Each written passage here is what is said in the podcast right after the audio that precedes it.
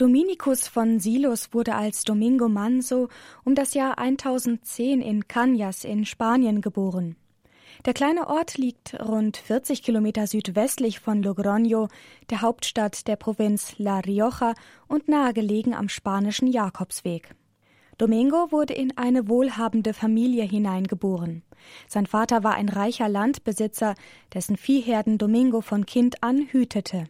Schon früh begann der begabte Junge mit dem Studium und trat bereits in jungen Jahren in den Benediktinerorden und ins Kloster Santa Maria seines Heimatortes ein. Auf Anordnung seines Abtes übernahm er das Kloster, welches sich zu diesem Zeitpunkt in einem gänzlich heruntergekommenen und vernachlässigten Zustand befand.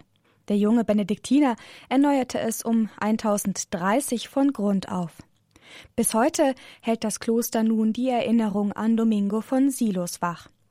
Nach Beendigung seiner theologischen Studien wurde der junge Benediktiner im Alter von 26 Jahren schließlich zum Priester geweiht.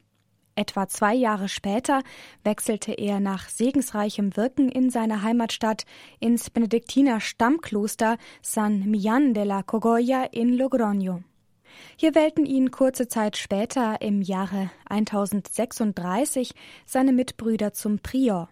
Domingos Wirken fiel in eine Zeit, in der das Papsttum in Europa eine einzigartige Vorrangstellung innehatte.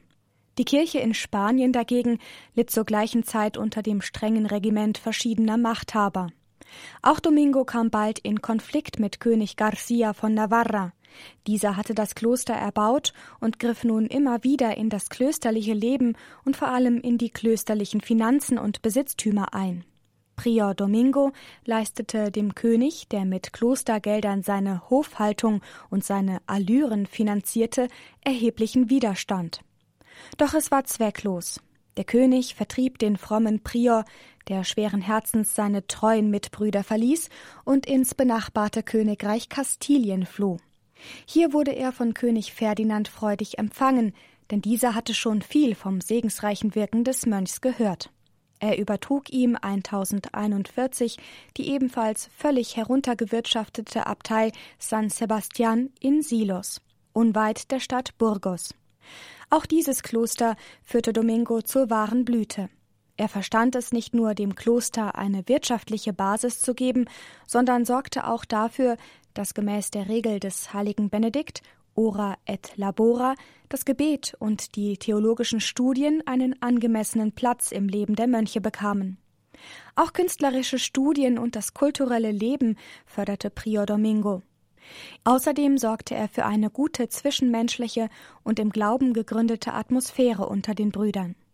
In der dreißigjährigen Wirkungszeit des Priors Domingo wurde das Kloster von Jahr zu Jahr bekannter. Der Zustrom von Mönchen nahm mehr und mehr zu und machte das Kloster Silos zu einem bedeutenden monastischen Zentrum. Nach einem beispielhaften Leben und Wirken als Benediktiner Prior starb Domingo von Silos am 20. Dezember 1073 in seinem Kloster in Silos. Hier wurde er auch beigesetzt.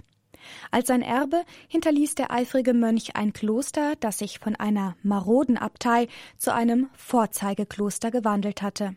Schon bald nach seinem Tod wurde Domingo von Silos als Heiliger verehrt, dessen Ruf durch ganz Spanien drang und dessen Grab sich während des Mittelalters zu einer vielbesuchten Wallfahrtsstätte entwickelte. Zeugnisse des geistlichen Zentrums, zu dem Domingo sein Kloster gemacht hatte, sind die Bibliothek und das Skriptorium des Klosters. Der von ihm in Auftrag gegebene romanische Kreuzgang gilt heute als einer der bedeutendsten Sehenswürdigkeiten in Spanien. Die dort dargestellten Szenen aus dem Leben der Mutter Gottes sind von besonderer Schönheit. Das Ende der Arbeiten am Kreuzgang erlebte Domingo jedoch nicht mehr. Auch die Kirchenreform in Spanien hatte Domingo gefördert. Diese war Ergebnis eines zu Beginn des 11. Jahrhunderts stattfindenden Prozesses, in dessen Verlauf innerhalb der Kirche verstärkt über die Stellung des Klerus und den Einfluss der Laien sowie die Position des Papstes diskutiert wurde.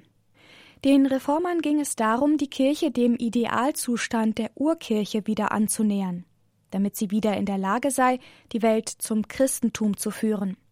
Papst Gregor VII. war der herausragende Vertreter dieser Reformbewegung, weshalb seine Bemühungen oft auch als die gregorianische Reform bezeichnet werden. Über die Heiligsprechung von Domingo von Silos liegen keine Zeugnisse vor. Er gehört vermutlich zu den vielen Volksheiligen in der katholischen Kirche, die diese als selbstverständlich im Heiligenverzeichnis aufnahmen. Dargestellt wird der heilige Domingo oft mit Fesseln. Dies geht darauf zurück, dass er sich zeitlebens für die Befreiung von Christen aus maurischer Gefangenschaft einsetzte. Daneben gibt es auch die Interpretation, dass er viele durch sein Gebet von den Fesseln der Krankheit befreit haben soll. Die meisten Darstellungen des heiligen Mönchs Domingo von Silos beschränken sich allerdings fast ausschließlich auf Spanien. Hier gilt er als einer der populärsten Heiligen des Landes. Verschiedene Abbildungen von ihm sind in Silos, in Cogoya und in Cañas zu finden. Ein berühmtes Bild des Abtes kann man im Museum Prado in Madrid bestaunen. Es ist das Gemälde von Bartolomé de Cárdenas Bermejo. Es zeigt Domingo von Silos in bischöflichen Gewändern mit Mitra und in der Hand ein Buch haltend. Ebenfalls sehenswert sind die Grabplastik in der Abteikirche Santo Domingo und die Reliefs an seinem Reliquienschrein in Silos. Der spanische Schriftsteller Gonzalo de Berceo verfasste die Lebensgeschichte des heiligen Domingo von Silos in Versform. Der heilige Dominikus ist nicht nur Patron der Abtei Silos und der Abtei San Millán de la Corolla, sondern auch Patron der Hirten und Gefangenen.